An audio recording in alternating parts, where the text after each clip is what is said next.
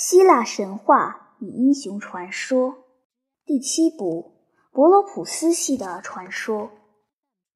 唐泰洛斯是宙斯的儿子，他在里迪亚为国王。他生了一个女儿尼俄伯，他是为了他的悲运为世人所知的。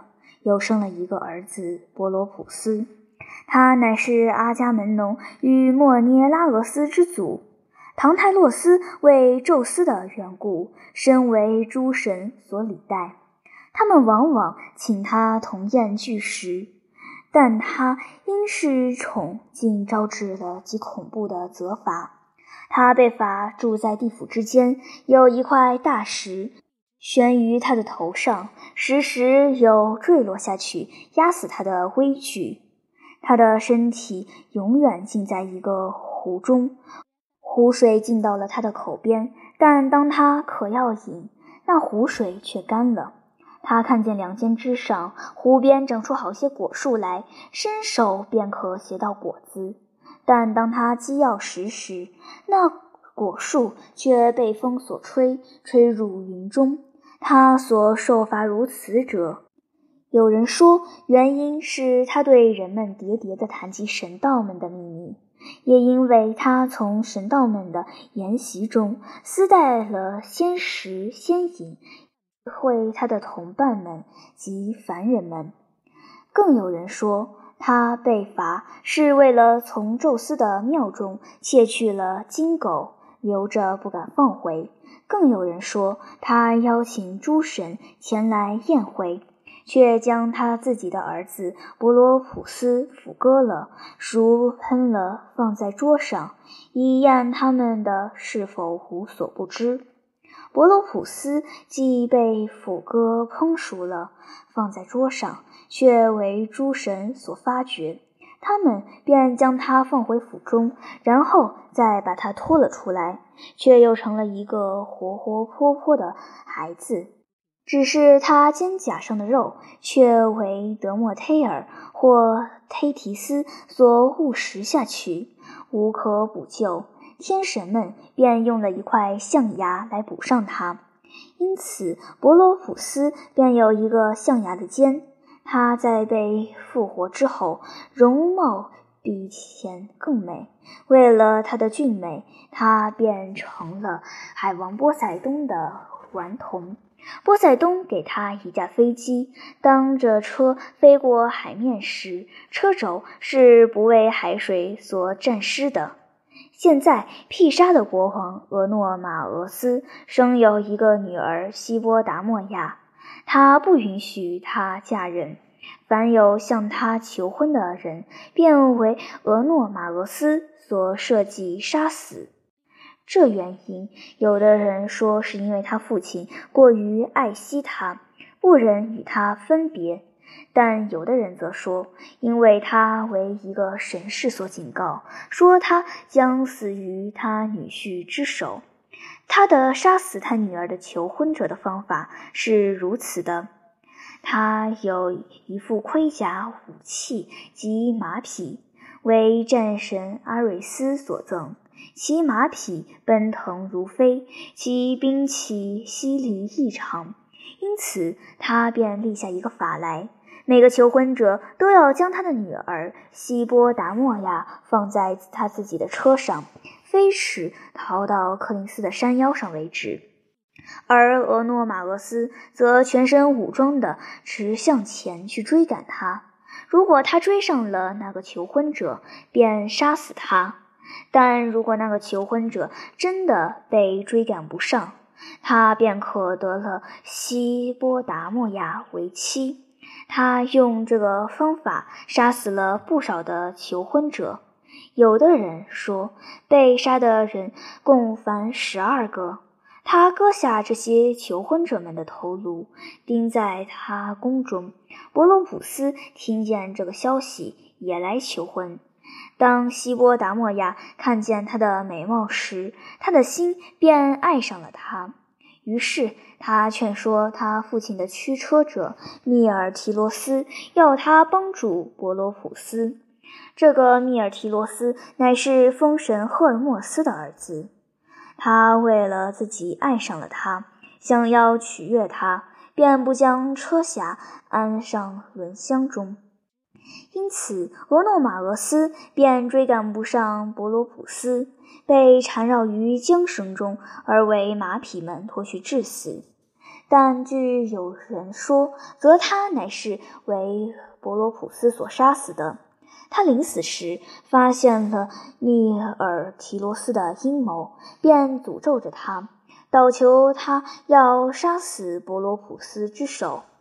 于是伯罗普斯得到了希波达莫亚为妻，他宰了他妻，并协同密尔提罗斯同上旅途。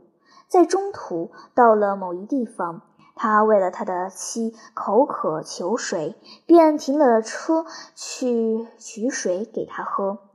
在这个时候，米尔提罗斯想要劫走他，但并没有成功。当伯罗普斯从他口中听知了这件事，便将米尔提罗斯抛入海中。自此以后，这一个海便被人称为密尔提恩海。而当米尔提罗斯被抛入海中时，他也诅咒着伯罗普斯家。当伯罗普斯到了大洋，被赫菲斯托斯洗去了罪后，便回到毗沙，继了俄诺马俄斯而为国王。他又攻服了几个地方，以自己之名，名之为伯罗彭涅索斯。伯罗普斯生了好几个儿子。其中最著名的为庇修斯、阿特柔斯及西斯特斯三人。现在，阿特柔斯的妻乃是卡德洛斯的女儿艾律卜，但她恋爱着她丈夫的兄弟西斯特斯。有一次，阿特柔斯立誓说。他要将他羊群的最肥美的杀祭阿尔忒弥斯。阿尔忒弥斯预示其誓言的真伪，便是一只金羊出现于羊群中。他深爱这只金羊，怜惜它，不敢杀己。他窒息死了那只金羊，将它放入一只箱中保留起来。但他的妻艾律卜却私自将这只金羊给了他的情人西斯特斯。现在，麦西尼人得了一个神事，说他们要选择伯罗普斯的儿子之一为他们的国王。他们便去请了阿特柔斯与西斯特斯来。当他们兄弟俩争执不决时，西斯特斯说：“谁要能表现出最奇特的一争者，方可为王。”时，阿特柔斯同意了他，意欲将他的金羊取了出来。但这只金羊却被西斯特斯所取出，于是西斯特斯变成了麦西尼国王。但宙斯却派了赫尔墨斯到阿特柔斯那里去，吩咐他不要灰心，需与西斯特斯再进行比赛。他命阿特柔斯激动西斯特斯说：“如果太阳能够退走回来，阿特柔斯便当为王。”西斯特斯以为这是绝对不可能的事，便同意了。但这个骑士真的实现了，太阳不向西沉，却向东落。这个更伟大的义征，乃使阿特柔斯得为麦西尼的国王。大众都悍然无一词。阿特柔斯得国之后，便将西斯特斯放逐出国。但后来他真知西斯特斯与其妻的奸情时，他便异常的愤怒，誓欲报仇。他派遣了一个使者到西斯特斯那里去，和他讲和，请他归国。当他作为友善之状留着西斯特斯时，他却杀死了他兄弟和三个儿子。这三个儿子为西斯特斯与一个水中仙女所生的。虽然他们曾坐在宙斯的神坛上为祈求者，他抚割了他们，烹熟了，将他们的肉给他们自己的父亲西斯特斯吃，只是没有送上四肢。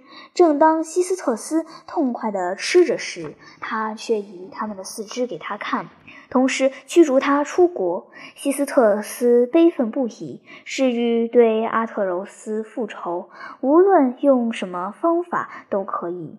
西斯特斯去访神士，应该如何报仇？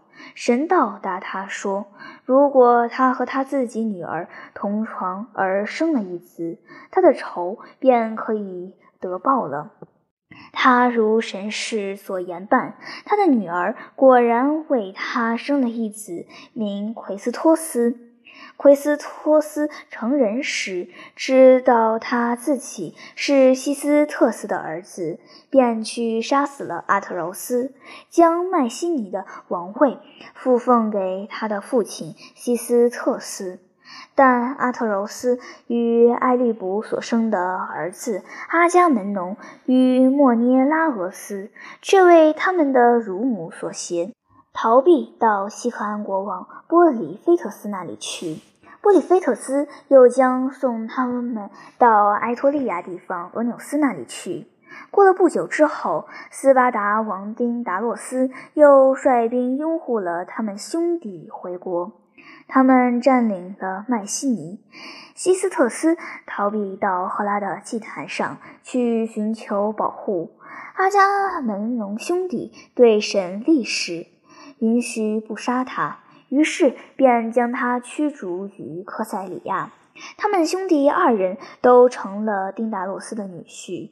阿伽门农娶了丁达洛斯的长女克吕泰莫涅斯特拉为妻。在她杀死了她丈夫西斯特斯的儿子唐泰斯之后，同时她还杀死了他们的一个新生的婴儿。莫涅拉俄斯则娶了绝世美人的海伦为妻。阿伽门农在麦西尼为国王，莫涅拉俄斯则在斯巴达为国王。丁达洛斯将自己的国家交给了他的女婿。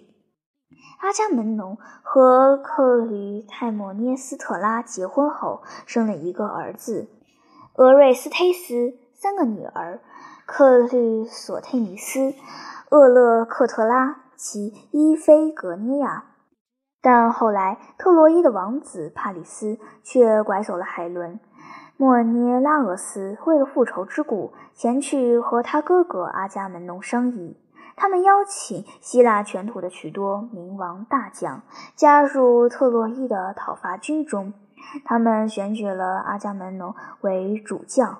将这一次特洛伊的战役延长至十年之后，方使大功告成。